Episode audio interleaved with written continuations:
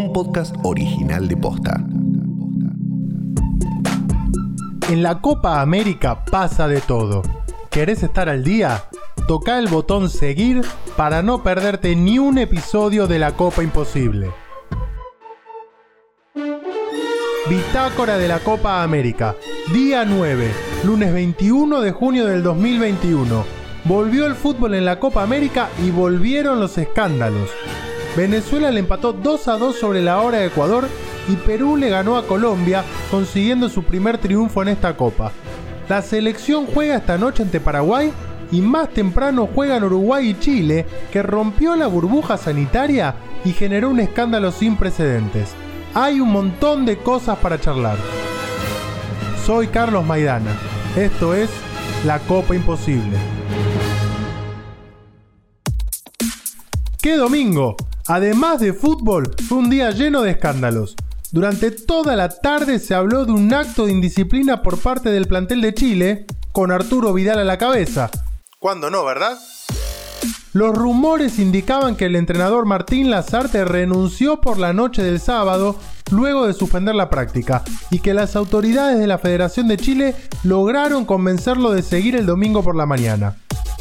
La noticia escaló en los medios y finalmente la federación y el cuerpo técnico reconocieron con un comunicado que incumplieron la burbuja sanitaria en su delegación en Brasil. Pero lo cierto es que la excusa sonó extrañísima. Aseguraron que el que ingresó a la concentración fue un peluquero. Las palabras del arquero Claudio Bravo en conferencia no parecieron tan convincentes perjudicial. Creo que también somos conscientes de lo que estamos viviendo con el tema de, la pandemia. Tuvimos la fortuna de que, esto no, pasó a mayores, no tuvimos contagio en nuestra, en nuestra selección. Sabemos del, error que, cometimos, lo, asumimos también con, las consecuencias que, conlleva todo esto. Sí, se asume el error, sí, también los que participaron de esto asumen las consecuencias de los actos. El entrenador Martín Lazarte desmintió los rumores de renuncia y que hayan sido seis los jugadores involucrados, aunque se lo notaba bastante molesto a la hora de responder respecto a esta situación. A ver, yo soy entrenador de fútbol y lidero un grupo, tampoco soy eh, máster en medicina, hay algunos aspectos que lógicamente están medidos desde otro lugar. Pero bueno, lo que a mí me corresponde, está claro de que bueno, planteamos algunas pautas y lo charlamos con los futbolistas, el buen saber, el entender de que se cometió un error, de que, repito, hay más cosas que las, las, situaciones personales, las situaciones a nivel para, para resolver, este, que son importantes, repito, hacerlas de buena manera, tomando en cuenta el momento que estamos viviendo.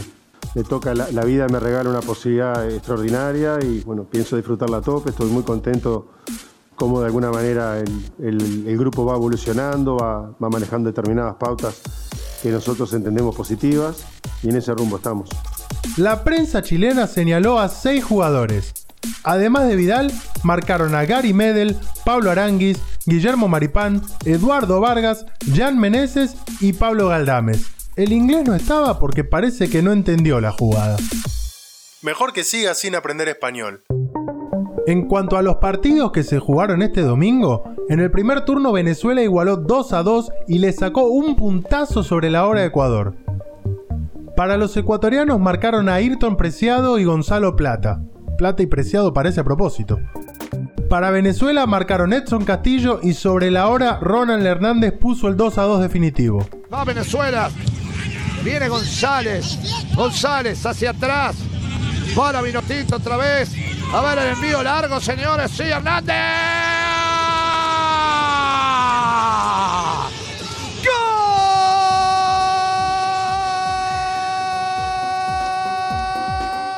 Por su parte, Perú le terminó ganando por 2 a 1 a Colombia con goles de Sergio Peñaflores y Jerry Mina en contra y así consiguió su primer triunfo en esta copa tras iniciar con una goleada en contra ante Brasil.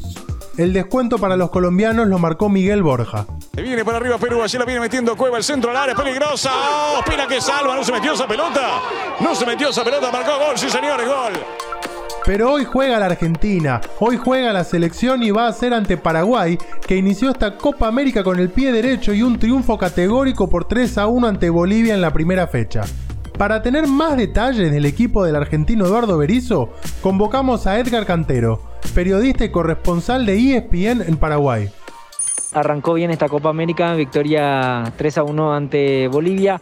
Era una victoria que necesitaba porque en estas eliminatorias, si bien se pató contra Uruguay, el partido ante Brasil dejó muchas dudas y también malestar general con la afición deportiva, en el sentido de que uno de por ahí tiene en el presupuesto perder contra Brasil, pero de la forma en cómo se perdió es el, el punto en cuestión que se le cuestionó a Eduardo Berizzo, ¿verdad?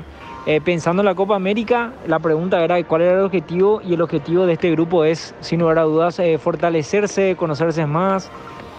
Viene bien este tiempo de, trabajo juntos para que la idea que quiere el entrenador se pueda plasmar dentro de la cancha. Hay que ver cómo encara. Eh, lo que tenemos como información es que podría arrancar el mismo equipo que enfrentó a Bolivia, salvo algunos cambios, máximo dos. Entrando a lo que es eliminatorias y demás, eh, Paraguay necesita indudablemente tener una idea de juego o sostener, mejor dicho. Si bien la idea está, Berizzo lo trabaja, lo ve, pero eh, no está encontrando los hombres claves para eso. Tiene, claro que tiene jugadores. El punto es que pueda congeniar con todos y tener un 11 que uno diga y juega de memoria. Eso es lo que le está faltando al equipo de Paraguay y se está trabajando para ello. Esta Copa América sirve justamente para eso y vamos a ver cómo terminamos dentro de este certamen aquí en Brasil. El que habló sobre el cierre del domingo fue Lionel Scaloni.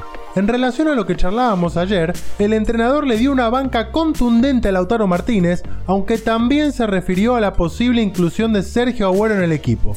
Quiero remarcar que estamos muy conformes con su trabajo, con su rendimiento y Lautaro sabe muy bien eh, el concepto que tenemos de él y que más allá de, lo que se pueda decir es un jugador que nosotros apreciamos, queremos y, seguirá formando parte de nuestra mientras yo sea el entrenador de nuestra, nuestra base y nuestra generación. No, no, no tengo mucho más que agregar porque no es un tema que realmente me, me preocupe el de Lautaro, porque, repito, es un jugador que apreciamos y, y queremos. Eh, es un jugador que, nosotros queremos, que por diferentes motivos que son evidentes no ha jugado, hemos optado también por, por, por, otras opciones cuando tuvimos que hacer cambios en el último partido, pero es un jugador que está en la lista de la Copa y tiene sus posibilidades de jugar. Eh, está cada día mejor y, para nosotros es un aporte importante. Eh, lógicamente que tenemos que, pensar el, el, equipo para mañana, pero, pero es una opción y, y creemos que nos puede aportar. Sin equipo confirmado, la selección va a tener dos bajas seguras.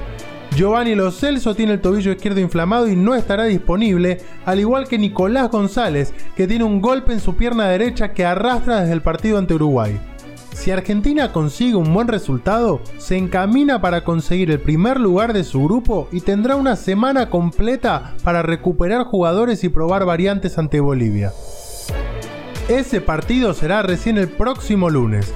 Nosotros, ojalá que con un nuevo triunfo de la selección, nos volvemos a escuchar mañana.